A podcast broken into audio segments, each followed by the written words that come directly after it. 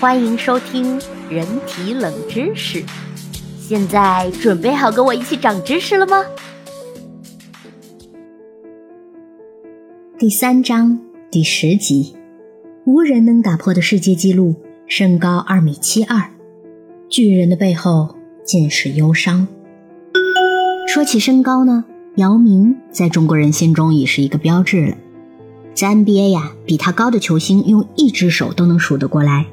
无论站在哪里，他都有一种鹤立鸡群的感觉。确实，身高给他的职业生涯带来了一定的优势，但繁重的比赛和训练。同样让他变得异常脆弱，频繁受伤。即使有二米二六的身高，这也并不代表他的骨头就比普通人硬。加上一百四十公斤以上的体重啊，这更是给他的关节造成了巨大的压力。正是因为姚明如玻璃般易碎，有人甚至怀疑他得了巨人症。不过，从身体各项激素指标上来看，姚明都是正常的。毕竟，真的巨人症不及时治疗的话，别说是打篮球了。有时候啊，就是连站立都成了问题。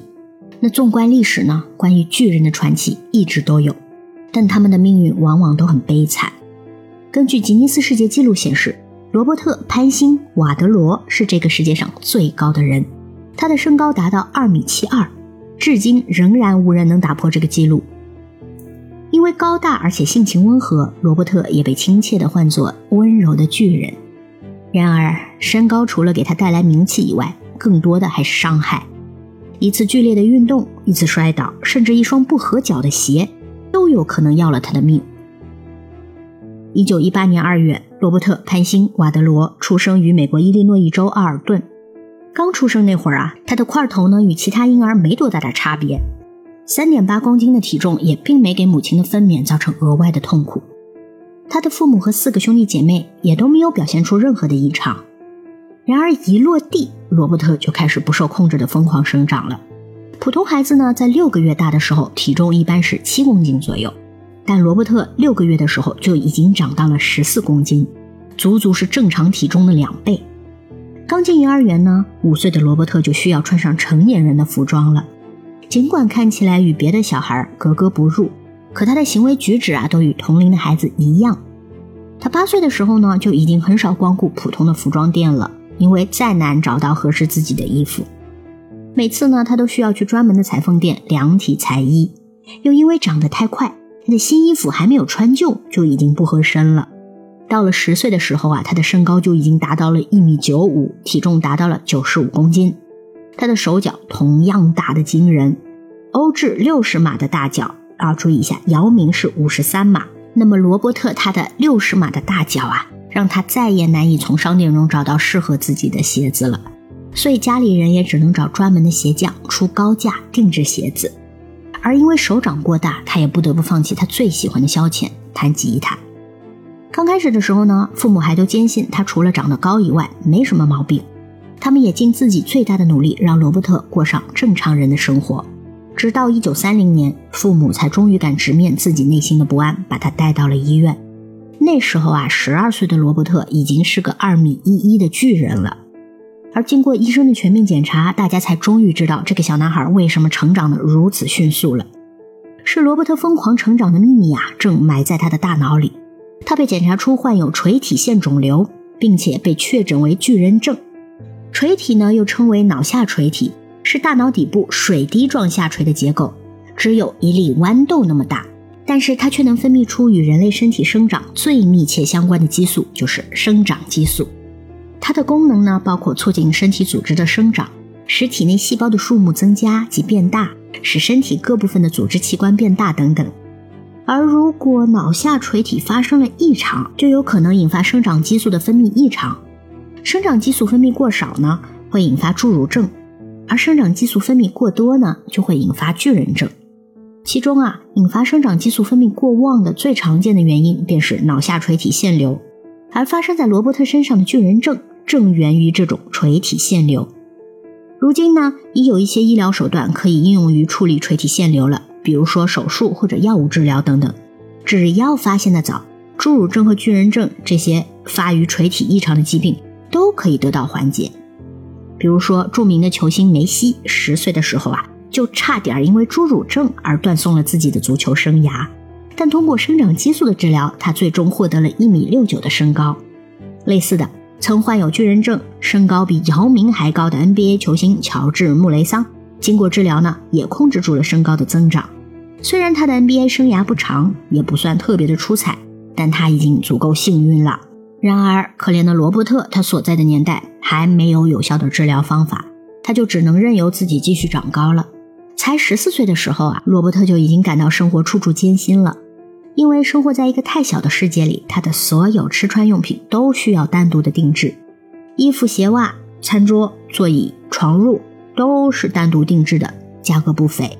他的父亲呢，为了他，专门将自家的七座车改装成了三座车，还把前排的座椅全部拆掉。只有这样呢，罗伯特坐在后排才能将双腿舒展开。不过，更让他糟心的还是身体的异常脆弱。有一次，他只是与小伙伴玩耍，推一辆三轮车时绊了一跤，结果这一跤啊，让他的两块腿骨骨折。在这之后呢，他就不得不给双腿安上金属支架，借助辅助的工具才能行走。到了十八岁的时候，他已经拥有了二米五三的身高，二百一十八公斤的体重了。也正是这一年，罗伯特考上了心仪的大学，开始研读法律。但是他的身高并未随着成年而停止增长。十九岁的时候，他就凭着二米六二的身高打破了吉尼斯世界纪录，成为世界上最高的人。在这之后啊，每量一次身高，他就要刷新一次世界纪录。因为巨人的这个头衔，他也被越来越多的人注意到。其中呢，专门搜罗猎奇之物的美国零零兄弟马戏团，更是对罗伯特虎视眈眈，想要他加入马戏团。不知道大家看没看过美国恐怖故事《畸形秀》？这个畸形秀里的真实原型啊，便是这个马戏团了。那零零兄弟内部啊，有着千奇百怪的马戏演员。现在他们热切的希望能将这位巨人收入囊中。如果罗伯特能加入啊，那特别是与最著名的朱汝珍的演员站在一起，那他们的门票必定能大卖。综合各方面的考虑，父母最终还是接受了马戏团的邀请。罗伯特这个身高啊，就算他日后能在法律方面学有所成，那找工作依然是个问题。而现在跟着马戏团到处演出，至少以后的生活啊也算是有个保障吧。果不其然，在马戏团的宣传下，罗伯特一下子成了美国的名人。当时呢，广告商蜂拥而上，希望给这位巨人量身定做衣裤鞋物。除了代言费之外啊，他还省下了一大笔用于定制衣物的钱。一般而言，他在马戏团的工作也算不上辛苦，只需要公开站着露面就行了。虽然不习惯被人盯着看。但是罗伯特还是非常的敬业，面对观众啊，他总是一脸腼腆的微笑着，行为和举止都非常的友好得体。无数美国人的家庭中啊，都可能珍藏着一张与巨人的合影，而每一张照片里他总是笑容满面，所以大家都称他为温柔的巨人。但是大家没有看见的却是这个笑容背后的疲惫。如果没有得到及时的治疗呢，巨人症患者的生命都是非常短暂的。在巡演的两年多时间里，他的身体被严重的透支，开始急剧恶化。短短的两年多时间里，他就跟着马戏团的巡演，访问了四十一个州的八百多个城镇。一直以来，罗伯特都得靠着拐杖和腿部支架才能行走。可就算是处处不便，倔强的罗伯特还是不愿使用轮椅，因为他觉得自己和其他人是一样的，并非残疾。一九四零年七月，应节目的要求，他换上了崭新的腿部支架。但是这副支架好像并不合脚，经常性的摩擦呢，使他的右腿的脚踝产生了一个巨大的水泡。然而罗伯特自己对此却一无所知。为什么呢？因为生长激素啊对胰岛素的分泌是有抑制作用的，所以巨人症患者大多都伴有糖尿病。而糖尿病患者呢，由于神经病变，尤其是神经末梢的病变，会对痛觉很不敏感。虽然没有对应的记录，但是罗伯特极有可能患上了严重的糖尿病。因为在那个时候啊，罗伯特的双腿就已经日渐失去痛觉了，他就一点儿也没有感觉到指甲对自己造成的伤害。在工作繁忙的情况下，仍然连续佩戴了七天，最终伤口发生了严重的感染，造成了多器官的衰竭，病情急剧恶化。那在那个时候啊，抗生素还没有被发明，所以呢，罗伯特在感染发生的第十一天就与世长辞了。当时他只是遗憾地对周围的人说了一句：“我没办法回家参加爷爷奶奶的金婚派对了。”这句话也成了他的遗言。葬礼的现场呢，总共来了四万人，棺材总长三点三米，需要十八个人才能抬起。因为家人担心罗伯特的尸体会被再次挖出来研究，所以他的棺材是被置于坚固的混凝土的拱顶里的，而他的墓碑上也只有简单的“安息”两个字作为他的墓志铭。即使在他死亡的前一刻，他的身体可能还在继续的长高。而在他临死之前呢，医院最后还给他量了一次身高，二米七二，世界上最高的人已经定格成为这么个没有温度的数字了。即便已经过去了八十多年啊，这个世界最高的吉尼斯世界纪录依然没有人能打破。当然，将来也不会再有人能打破这个记录了，因为啊，在这个医疗足够发达的年代，巨人症已经有了医治的办法，而且道德也不会允许人类为了猎奇而放弃一个人的健康。